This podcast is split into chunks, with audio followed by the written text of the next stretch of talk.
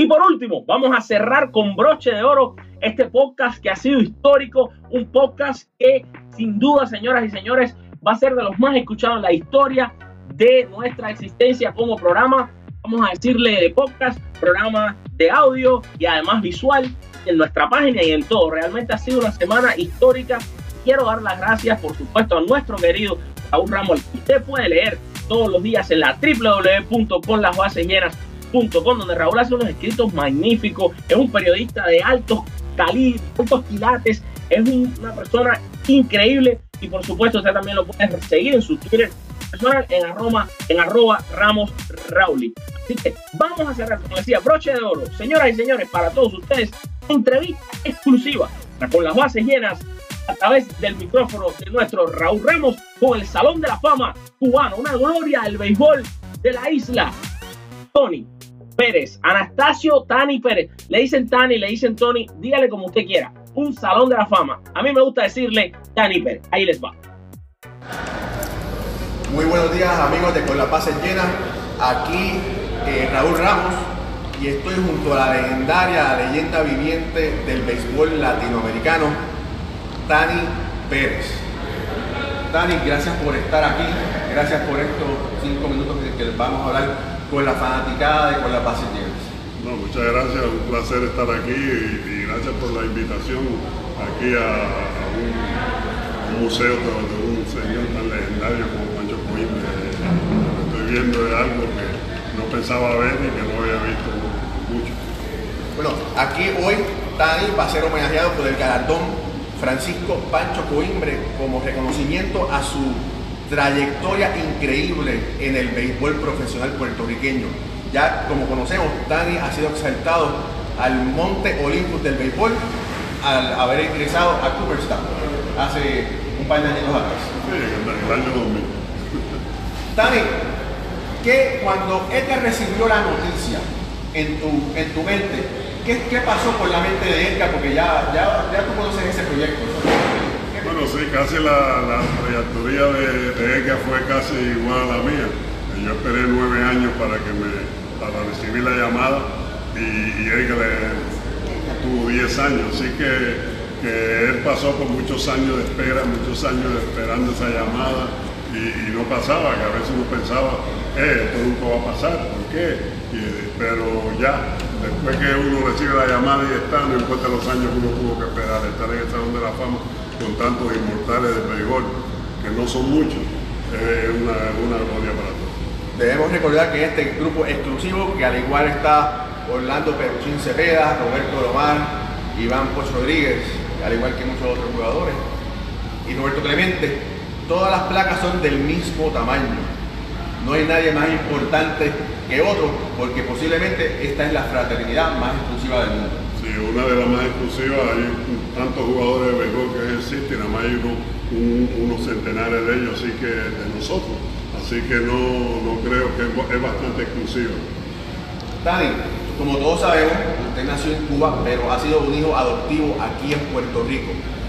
Bueno, gracias a Dios vine a Puerto Rico a jugar béisbol y, y, a, crecer aquí y a hacerme un, un, mejor jugador. Y el recibimiento que tuve, la acogida que tuve eh, del pueblo puertorriqueño eh, fue tremenda y no solo de de los fanaticadas de Santurce, sino de todo Puerto Rico. Y en muchos lugares me han hecho hijos adoptivos. Así que eh, la verdad es que eh, tengo que darle gracias a Dios por la familia que tengo, que se crió en Puerto Rico y, mis hijos. Y la verdad que quiero mucho la isla, la queremos mucho.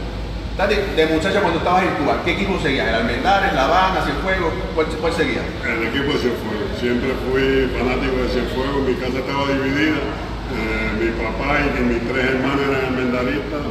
Un hermano mío era, y otro hermano mío era almendarista. Habían cinco, éramos ocho y cinco eran almendaristas, pero mi mamá era de La Habana y el hermano mayor pero Dani, eso era, un, conflicto todos los días en la mesa de comer, ¿podían comer con calma? Sí, se podía comer, no, no incluíamos eso en, la tarea diaria, pero, pero sí siempre mi papá y mi mamá y mis hermanos eran los que más, porque eh, allí Habana y Almendar eran los equipos que tenían más, o sea, eran los que más. ¿Cuál fue su jugador favorito en Cuba? Bueno, yo tuve muchos favoritos del equipo Cienfuegos, pero el, favorito de todo el mundo era Oreste Miñoso, Mini Miñoso, que era el pelotero que tú más oías cuando iba creciendo ya. Eh, Miñoso por los White Sox de Chicago, así que eh, la verdad que Miñoso tengo que decirlo, que había muchos que me gustaban. Dani, tu mejor momento en Puerto Rico, tú jugaste muchos años aquí en Puerto Rico, ¿cuál fue tu mejor momento? El mejor momento mío fue mi primer año.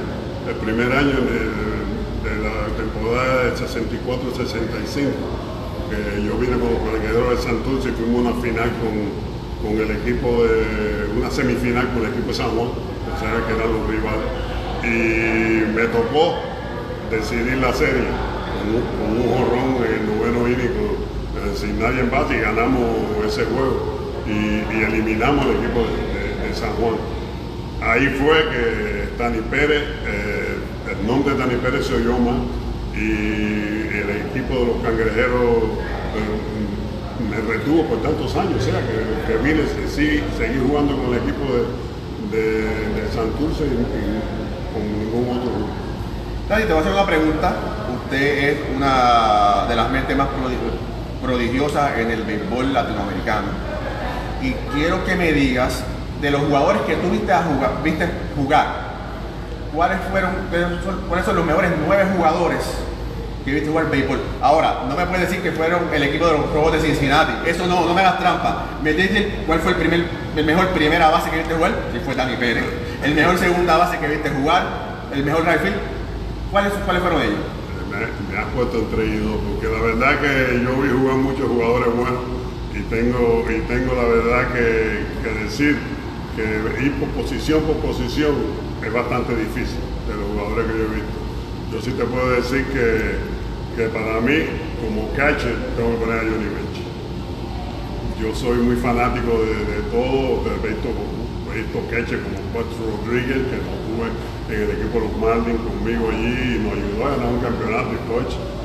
Lo quiero como un hijo. Pero eh, yo tengo que decir Johnny Bench porque fue el, equipo que jugó conmigo y uno de los mejores. Tiene que estar ahí, ahí, tú sabes. Y, y, mejor tercera? La mejor tercera base que yo, que yo he visto eh, jugar es Drew Roberts. Eh, de los Orioles. Ese tengo que decir que esa es la mejor tercera base. El mejor señor. El mejor Ciore, eh, ahí tengo una división, pero eh, todo el mundo dice que Ocio Smith es el mejor, el mejor Ciore que, se ha visto en, grandes ligas.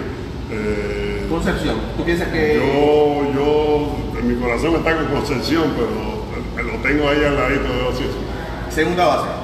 Segunda base yo muero no he visto jugar a otro. Pero dale, te estoy diciendo, me están mencionando los rojos de Cincinnati bueno, todos los pero, pero, eso es el señor que está en el Salón de la Fama como una de las mejores segunda bases. El, primer, el mejor primera base, Tani Pérez.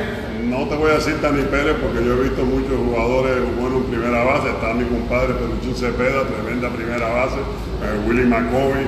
Eh, este, puedo decir Eddie Murray jugadores que han tenido unos años, no he visto nosotros de hace tiempo que Lo que tú jugar. Pero. El mejor left field que viste jugar. El mejor left field. La verdad que, que hay, hay, bastante, no es difícil esa. Eh, no es fácil, no es fácil, no es fácil decir quién es el mejor left field. Tira del medio. te voy a decir dos nombres, di dos nombres. Eh, déjame ver, a ver, a ver, a ver, a ver. Vamos a empezar por otra vez. Déjame pensar en el y yo te digo. Vamos a ir a centerfield. Vamos a centerfield. Willie Mays. Willie Mays, ahí, ahí no hay más nada que decir. El, Y el mejor, y el mejor que yo vi jugar, porque lo vi a última hora, ya, ya eso, tengo que decir que Ted Williams. No, es, no estoy hablando defensivamente, porque no era uno defensivo, pero como bateador es uno de los que me impresionaba. Uh, Baby Runo lo vi jugar, pero lo voy a poner como pitcher, porque dice que era tremendo pitcher también.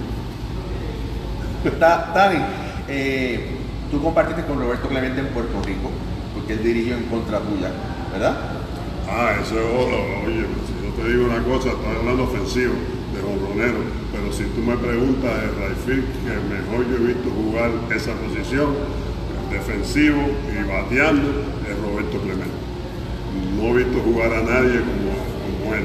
Van era bateador, no era un gran outfielder, supongo por los roles que rompió y el récord, pero Roberto Clemente para mí es el mejor Rayfield que yo he visto jugar en béisbol. ¿Y, ¿Y, el mejor dirigente?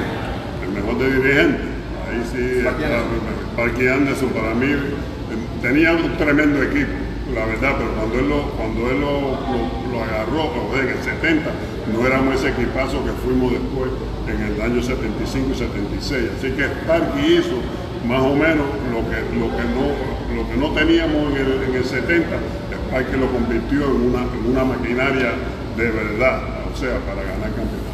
¿Alguna vez Sparky Anderson te comentó algo sobre el béisbol puertorriqueño? Bueno, sí, estuvo aquí con el equipo de San Juan dirigiendo y hablaba, hablábamos de eso, ¿cómo no? Yo, el año que él estuvo, yo no sé si yo, yo creo que yo jugué, yo no estaba jugando, eh, no sé qué pasó, que el equipo de Cincinnati no me dejó jugar, pero estaba Johnny Bench con él y estaba también Ken Griffin, creo que estaba. Dani, aparte de, de, la leyenda viviente que usted es, usted es el señor padre de Eduardo Pérez, jugador de Grandes Ligas, quien ha ganado campeonatos en el béisbol profesional puertorriqueño, hace 10 años que ganó el con el equipo de Ponce, posteriormente ganó con el equipo de Santurce, actualmente es analista de ESPN y yo entiendo que si él lo desea, pudiera estar dirigiendo en grandes ligas en algún momento, porque es una persona inteligente que conoce el juego y por lo que dicen los jugadores, tiene muy buen contacto con ellos. Bueno, sí, yo creo que Eduardo podría haber sido un dirigente, un dirigente bueno en Grandes Ligas. Él tiene conocimiento y además se conoce a todos los jugadores y con mucho tiempo, con mucho tiempo. Y, pero eh, él ha tenido una, una carrera. Él empezó como jugador y jugador no fue lo que todo el mundo esperaba, tuvo lesiones y problemas, pero, pero Eduardo tuvo su carrera en el béisbol y después eh, siguió como coach, estuvo como coach y dirigente y también como cronista deportivo, o sea, como analista.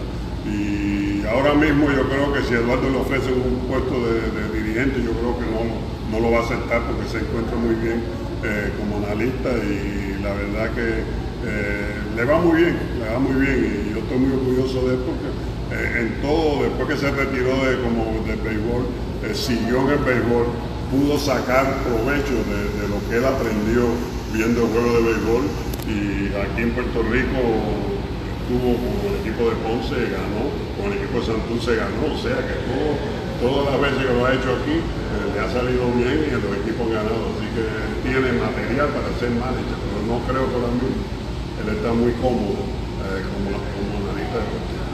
Hoy usted va a ser homenajeado una vez más, pero hoy usted recibirá el galardón, el premio Francisco Pancho Coimbre, eh, en reconocimiento a su gran labor en Puerto Rico como jugador profesional. ¿Cómo usted se siente de recibir ese premio? Bueno, eh, imagínese estar aquí en el, museo con, de, Pancho Coimbre, que no lo a jugar, pero sí conozco su historia, de lo que me han contado, de lo que he oído. Y hoy es un día grande, porque estar en, aquí en el museo de, Pancho Coimbre a su nombre eh, y recibir un reconocimiento, eh, como decir, de parte de él, de parte de él, porque ahí está el nombre, eh, pues es algo que tengo que sentirme orgulloso. Yo he recibido muchos muchos premios, muchos galardones, pero este es uno que va a ser especial también para mí. Bueno, mis amigos de la Paz se llega. Eh, estoy sin palabras, tengo el gran privilegio de, de, estar junto a alguien que yo veía en las tarjetitas de, de pelotero, en las portales cuando de, de, niño y con el caballero, eh, con el gran, con la leyenda Dani Pérez. Síganos con la paz llena. Un abrazo. De esta manera, queridos amigos, estamos poniendo punto final a nuestro podcast esta noche. Muchas gracias por haberse sentado y haber escuchado y haber disfrutado de este audio magnífico, audio que pasará la historia. Les anunciamos también, vamos a, vamos a cortar un poco también estos audios y este va a ser el episodio central, pero usted también lo va a poder oír separado. Vamos a subir una vez ya se haya estrenado este episodio, vamos a subir por separado las entrevistas. Mis queridos amigos, no se olvide si a usted le ha gustado este podcast, si le gusta el trabajo que hacemos, por favor, no olvide entrar a Facebook, buscar con las bases llenas la página, unirse a la página. También tenemos un grupo de Facebook de con las bases llenas, el cual usted también se puede unir. La diferencia entre un grupo y una página es que en los grupos ustedes pueden también postear, poner, darnos su aporte a que la página crezca más en el grupo y en la página, por supuesto, es la matriz donde todo se genera, pero por supuesto, la principal de todas las matrices es la www.conlasbasesllenas.com. Estamos en todos lados, estamos en Instagram, estamos en Twitter, siempre nos encuentra como arroba con las bases llenas. Este podcast que usted eh, quizás lo está escuchando en iTunes, quizás lo está escuchando en Apple Podcast, en iHeartRadio, en Spotify, en Spreaker y en muchas otras plataformas más. No se olvide que es muy importante para nosotros que nos regale una calificación de estrella y que por supuesto comparta este audio con sus amigos. Le damos las gracias, le damos las bendiciones y las gracias por supuesto más que nada a ustedes, pero por encima de todo a Papá Dios por habernos regalado siete días más de vida en los que hoy volvimos a llegar a sus casas y a sus corazones a través de sus audífonos o a través de sus teléfonos o a través de su televisor, donde quiera que nos esté viendo. Los queremos muchísimo y recuerden, como dijo el bambino Beirú, el béisbol es y siempre será el deporte más lindo del mundo. Con la base llena, que te